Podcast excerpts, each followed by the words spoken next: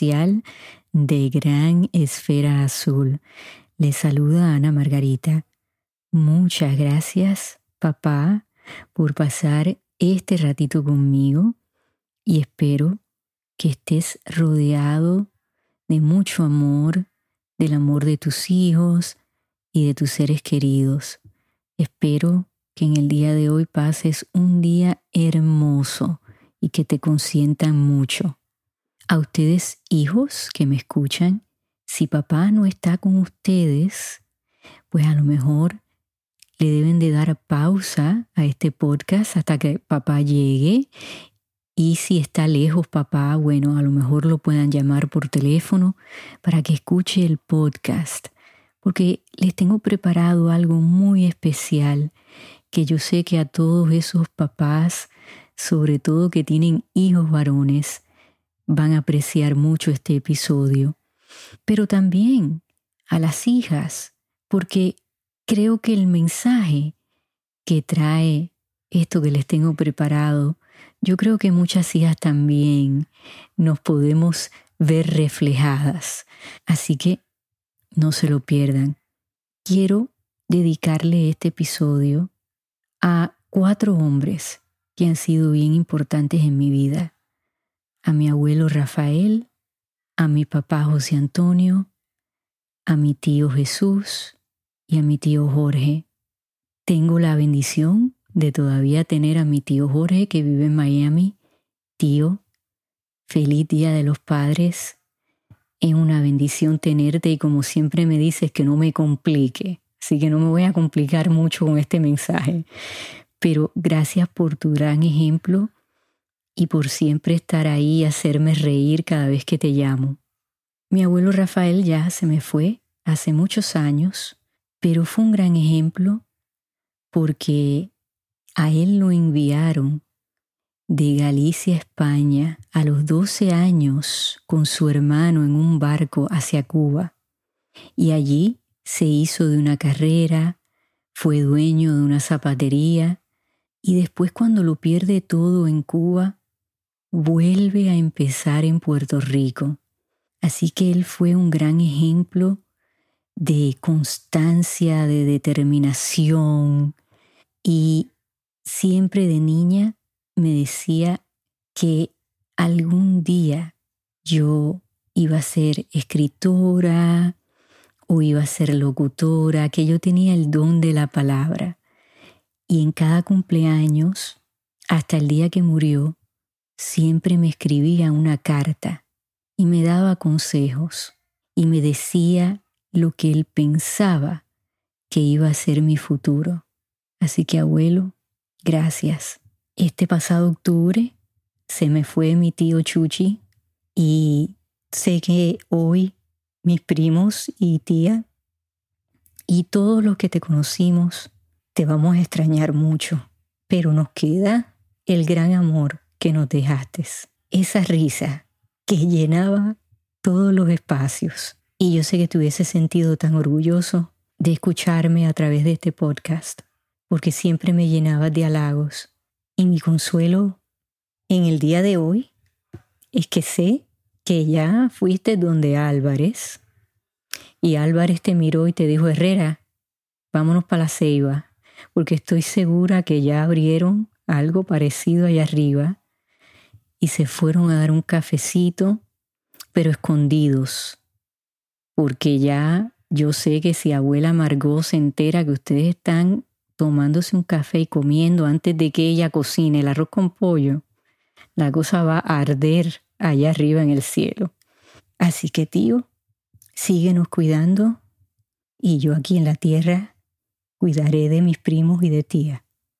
Papi, este agosto ya hace 14 años que te fuiste, pero hace dos años hubo un momento que sentí mucho tu presencia y que creo que fue cuando comprendí lo valiente que fuiste. Cuando me llevaste a la universidad en el 1989, porque al dejar a mi niña sentí ese miedo, sentí que dejaba parte de mi corazón y mi hija no tiene nada en la vista. Así que pensé mucho en ti, porque sé que te hubiese sentido súper orgulloso de que ella está asistiendo a la misma universidad donde yo fui y que gracias a ti pude ir a esa universidad, que fuiste un inmigrante cubano tan trabajador que te abriste las puertas en Puerto Rico y me dejaste volar. Y eso no debe de haber sido fácil. Ese día lo comprendí y comprendí también esas cortas llamadas a la universidad que me decías, ¿estás bien? Y yo te contestaba, sí, papi, todo está bien. Ah, bueno. Y ahí colgabas. Y yo a veces decía, bueno, ¿y para qué me llamó? Pero sabes qué, papá, ahora todas las noches las cosas han cambiado y ahora recibo un texto. Y ese texto dice, Mama, I'm good.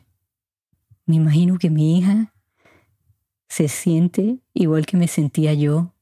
Bueno, todas las noches tengo que mandarle este texto a mamá, pero sé que, que dentro de unos años, cuando ella sea mamá, y también deje a su niña o a su niño en la universidad, me va a recordar.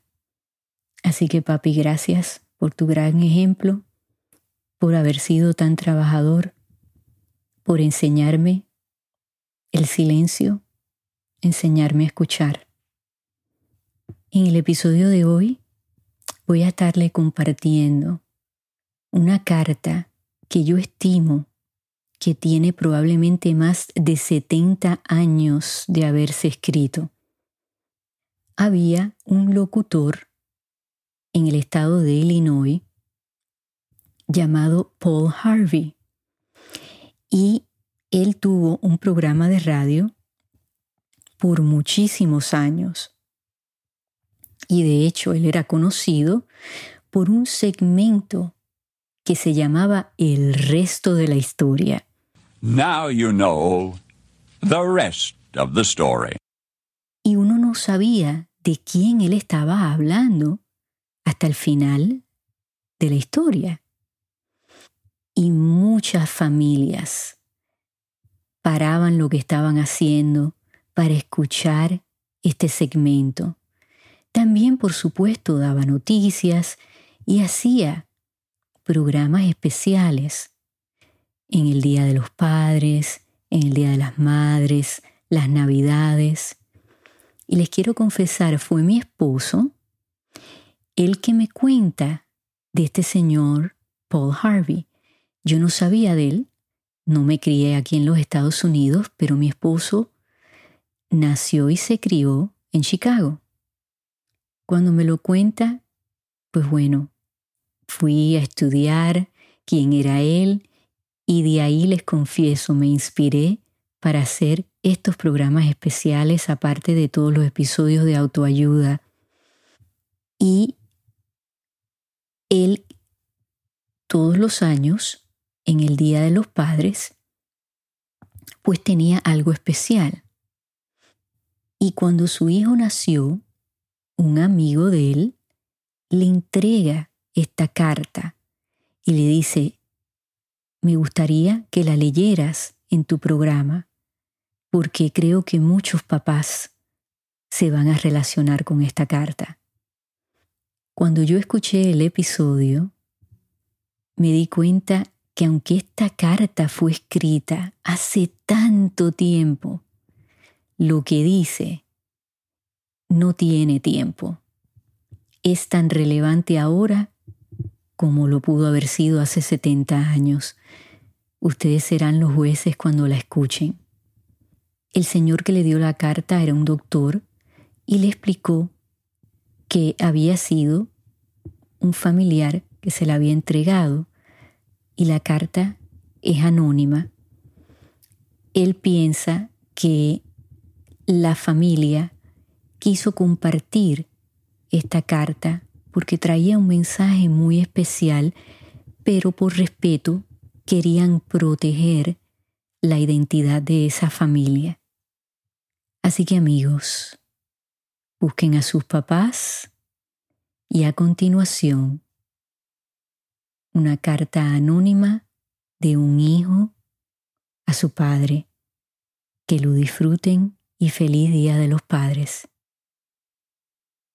Querido papá, te escribo esta carta ahora, a pesar de que ya hace 30 años de tu muerte. Cuando puedas leer estas líneas, tal vez puedas leer mis pensamientos. Tengo muchas cosas que decirte, a pesar de que tal vez ya sea demasiado tarde. Ahora que mi cabello está gris, recuerdo cómo el tuyo se volvió gris.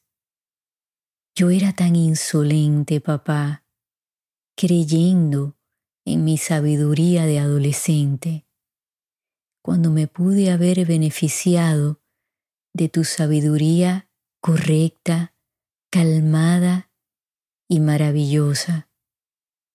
Sobre todo ahora que soy papá de un hijo, me doy cuenta y te confieso que el peor pecado que cometí hacia ti fue el pensar que no me entendías. Mirando hacia atrás, comprendo ahora que sí me entendías, que me entendías mejor de lo que yo me entendía a mí mismo. Lo paciente que eras, todos tus esfuerzos tan patéticos por acercarte a mí, por ganar mi confianza, por ser mi amigo, no podía dejar que te acercaras a mí. No quería que te acercaras a mí. ¿Qué me hacía ser así? Pues no lo sé. Pero a pesar de todos mis esfuerzos, mi hijo construyó esa pared entre él y yo. Y no hay forma de que un padre pueda a veces ver a través de esa pared, que pueda trepar esa pared. Qué pena, qué desperdicio. Cómo me gustaría, papá, que estuvieras sentado al otro lado de esta mesa. No habría una pared entre nosotros. Ahora sí que nos comprenderíamos. Dios mío, papá, cómo te amo cómo me gustaría volver a ser tu pequeño niño. Pero bueno, tal vez no tenga que esperar mucho tiempo. Cuando llegue el momento, sé que vendrás y me tomarás de la mano y me ayudarás a pasar al otro lado. Y pasaré mil años haciéndote entender, papá, que todos tus esfuerzos no fueron en vano, que eventualmente vi la recompensa. Yo sé que una de las cosas más ricas y que no tiene precio es una de las cosas menos comprendidas en esta tierra y es el amor, la ternura y las ganas de ayudar que siente un padre por su hijo.